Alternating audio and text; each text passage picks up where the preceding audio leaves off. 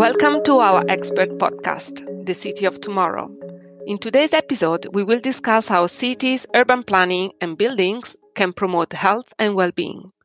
I am Francesca Galeazzi and I lead the sustainability consulting team at Arup Germany. Joining me today are Stephanie Schemel, our senior urban planner in the city's team in Berlin, and Stefano Corbella, the sustainability officer of Coima Real Estate based in Milan. Hello. Hello, everyone. I'm really excited to have you both for the last episode of this podcast series, which is looking at a very important topic in cities people. I would like to start the conversation with a definition I particularly like by the Center of Disease Control in the US. Let me read it. Healthy community is one that is continuously creating and improving those physical and social environments and is expanding those community resources that enable people to mutually support each other in performing all the functions of life and in developing them to the maximum potential. So the need to create positive physical and social environments is key factor.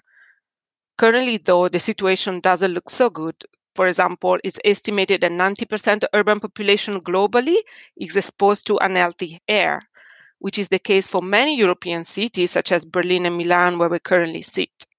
As professionals in the built environment, we have a key role to play in ensuring the cities remain those fantastic catalysts for innovation and opportunities that they are, but at the same time provide a healthy and safe environments for people and this has to include excellent public transport and walkability, fundamental natural spaces and green infrastructure, clean air, clean water, transparent management, and well planned spaces for social interaction. If anything, the COVID pandemic has highlighted the resilience capacity of our communities and made people rediscover the importance of high quality outdoor public spaces. So I would like to open the conversation with a question to my colleague Stephanie. How do you see the role of the public space in this context? The public spaces probably play the key role in healthy cities. As you already said, there's um, a huge variety in definitions of healthy cities, and we might like think about the building as a key aspect, which is very, very important. But the public space can do so much more to the health of the residents of a city. So it really starts with the more obvious one, which is the role of the environmental factors like pleasant microclimate, greenery, access to nature. But then it continues with the access to mobility, the design, and the distribution of the public realm, which is really an enabler for active mobility, for the access to public transport, and the access to services in general. Beyond this service and mobility focus, the other part of healthy cities in the public realm is about the inclusion of public spaces. So when we design the spaces, we can create a sense of ownership and control and identity for the people in the community. And when we achieve that, it's really about the enjoyment of the spaces, the flexibility of these, and how much these spaces are able to cater to the different needs of different people at different times. When we think about this flexibility, enjoyment of spaces, ownership, sense of identity, then we really need to go beyond only the physical structure of the spaces, but we also need to think about the decision making process, the participation, and also conversations about ownership and place. Walkability and the idea of density and being able to have all facilities conveniently located also are very important factors. The definition of 15 minute city seems to be something that we are hearing more and more from an urban planning perspective, Stephanie. Is it something that you're also integrating in your ideas? Definitely. We can say it's a 15 minute city, or we can talk about close access to nature, services, healthcare, education, shops, and everything. One example of that would be a project we've done for Heidelberg, um, the Neuenheimer Feld, which is um, an existing campus consisting of the university hospital and the university itself. Our task there was to expand the campus and at the same time better link the campus on the other side of the river to the city on the south side. First of all, we looked at the densification of the areas. So we looked at spaces that go beyond the educational and hospital uses. Then the second aspect of that was the connection of this prime location with the rest of the city. So we looked at um, walkability, cycling, but also improving the public transport connection to the area. And the third aspect we looked at were the public spaces. And as I mentioned before, we tried to um, design them in the way so that they can be used for different usages throughout the day and we created a network of spaces that bring the ground floors in the area together and live in the area. It's actually a very exciting project that we work on that together. Uh, Stefano, so um, Coima is behind one of the largest conversion projects in Europe, and we would like to hear a little bit more about the Porta Nuova development in Milan. This is a new district that has been built on the site of a former rail yard, which has now been transformed into a very vibrant mixed use community. Many of our listeners might have heard of the Bosco Verticale, the green high rise buildings by Stefano Boeri, which are located in the development. And Coima, in this context, has put a lot of emphasis on creating sustainable and healthy buildings and outdoor spaces equally. Can you tell us a bit more about the Porta Nuova project and its key ideas, opportunities, and also challenges? Porta Nuova is a project that we started 10 years ago. As you said, it was um, a railway yard. The basis of the project was uh, obviously to create a new project which has the scale big enough to create uh, public spaces that was connecting all the neighborhood around. So suddenly, the all the neighborhood that previously were divided, uh, we came to connect all together. By the way, we give uh, priority to the pedestrian flow, creating a park, creating pedestrian connection between the neighborhood, uh, keeping aside the vehicular uh, traffic. That was really a key element. And uh, the second step that we did recently, we came to an agreement with the city of Milan uh, to manage uh, the park not only for the safety and security and the maintenance of the park, but also uh, creating uh, and organizing uh, public events uh, and cultural events uh, within the public space. Very good to hear this, Stefano. Surely the park in Porta Nuova is a defining element of that community and has so many multiple benefits. We're now working very closely with you in coordinating the two certifications for the Porta Nuova development the LEED for existing cities and communities and the well for community schemes, making Porta Nuova the first development globally to attempt both certifications. In case our listeners are not familiar with these, those are certifications for master plans and cities and not for buildings that you might be more familiar with. The LEED for cities is more focused on environmental topics, and the well uh, for communities is instead focusing more on health and well-being and social issues. So together they form a very cohesive picture of what a sustainable community can and should be. So we're really excited by the impact that this project can have here in Europe. We are very exciting about this because is uh, uh, the role of the uh, community and the engagement that we can create uh, focus on uh, a place it's a win-win for everyone for us that we manage and we control a real estate asset uh, and for the citizen and the community that live the areas and uh, actually the best success that we can measure is that during the weekend is porta nuova is uh, there's plenty of people what I find interesting for Porta Nuova is that the, there's a, a, smart community app. So also using not just physical, but also digital yeah. opportunities for connecting people and engaging the community? We launched the first small app uh, last summer after passing the first uh, wave of COVID uh, in order to organize uh, sunbeds and uh, places into the park.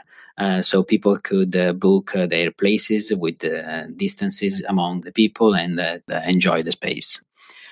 Now we are working more complete with offering services channel of communication with the people that live, work, and uh, comes to the Porta Nuova as a tourist and so on. I'm really curious about how you like made the decision to consider the importance of these public spaces and manage them. What was your initial driver?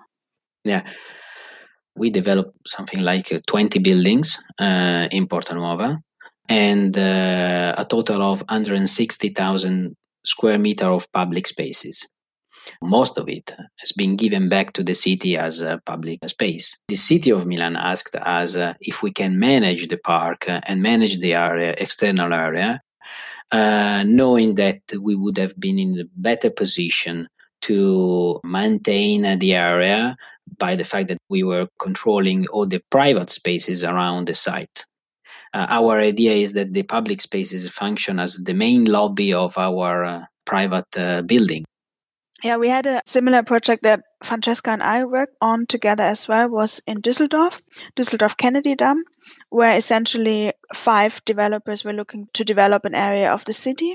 And in turn, the city asked them to also look at the public spaces of the area, the health and well-being benefits they could create, the connections of the site with the rest of the city and this new development and really look beyond the boundaries of the buildings. On one side, there were the developers and they wanted to build um, higher density. And the city was quite open to that higher density, but they were worried about the environmental and health benefits of the citizens so they thought that they can create a synergy between the developers and the goals of the city. And this is where we came in together with the city and the developers we created three options for the integration of the public spaces with the designs of the buildings. We, together with the city and the developers, looked at um, what might be a good approach for the development. And what was really exciting to see was that even though the first push came from the city to do that. We could really see that everyone, the city and the developers, were on board with this and saw the value in creating something valuable outside the buildings and maybe beyond the usual boundaries that they might think of. And you know, it doesn't happen every time because uh, typically the, the real estate uh, operates on a single building basis. So the intervention that you can provide as a developer and in your private land plot. But there are projects that uh, has a scale big enough uh, that uh, the dialogue between the private and public bodies can uh, be very effective. And uh, that is an opportunity that, by the way, it's important to take from both parties, private and public. Great insights. Thank you, Stefano. Absolutely agree with you. And I also agree that we are seeing a lot of new models emerging of public and private partnerships in the urban space to deliver the high quality environments the cities need to thrive. Expanding on the healthy cities topic, I would like to discuss the idea of safety and how we design cities for safety and inclusion. And Stephanie, you've been involved in a seminal research at Arup. Can you tell us a little bit more about it? This is a research series where we look at different aspects or themes that are important for the development of cities. We looked at this research together with the London School of Economics. And as part of it, we looked at three aspects of nighttime design one of them was the importance of public spaces at night. We looked at how, with lighting and other means, the spaces could be made more programmed, more accessible. And this can really include illuminations or more playful light installations that make the space approachable, but it also means the way we illuminate the spaces to feel safer. So a stark contrast between light and dark could have adverse effects on the feeling of safety. Um, and this ties into the second aspect we looked at, which was the navigation at night and how the approaches to wayfinding might need to change from day to night.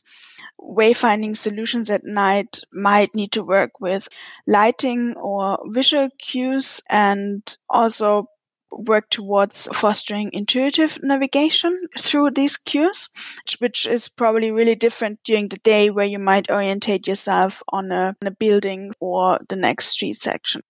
And then the third aspect we looked at was the circadian rhythm and how the lighting affects the health and well-being of the residents of a city, but also nature.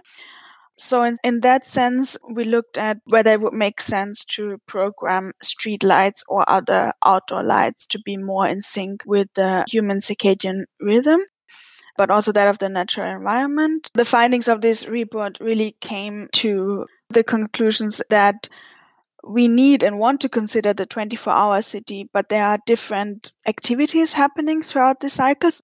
And we need to respond to that with the design of the spaces.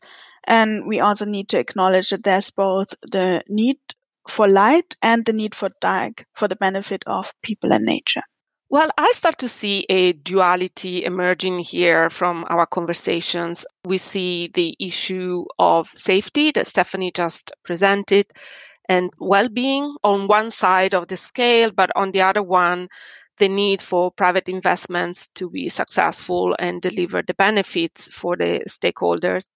And I think both of them clearly go on hand in hand, and that we will see in the near future a lot of new models emerge where cities and private stakeholders work much closer to deliver successful strategies for the benefit of all.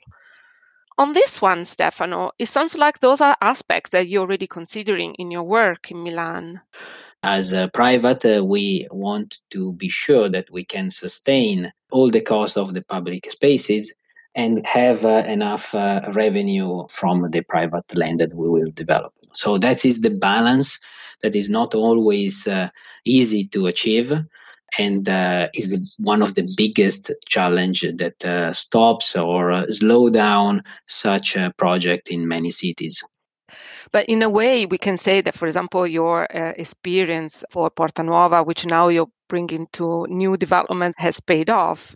When uh, working on a city scale, it's a little more complicated because you need to have uh, the scale of a project to be able to influence uh, uh, aspects uh, as uh, the quality of the public spaces, the accessibility, and so on.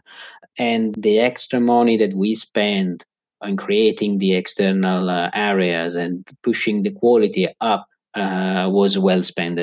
Uh, now we are suffering a little bit by uh, the COVID and the limitation of uh, the circulation of people, but when this uh, will be gone, people would want to go out and enjoy the the, the city, you know, the spaces, and we are we have the hardware, so the space is nice we have uh, also the engagement with the community. So these are things that cost a little bit, but they pay off.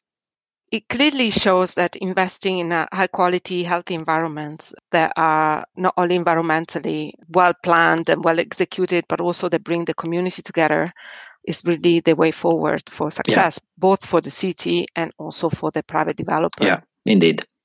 I think uh, the team uh, and the engagement with all the stakeholders is fundamental element for project of such scale.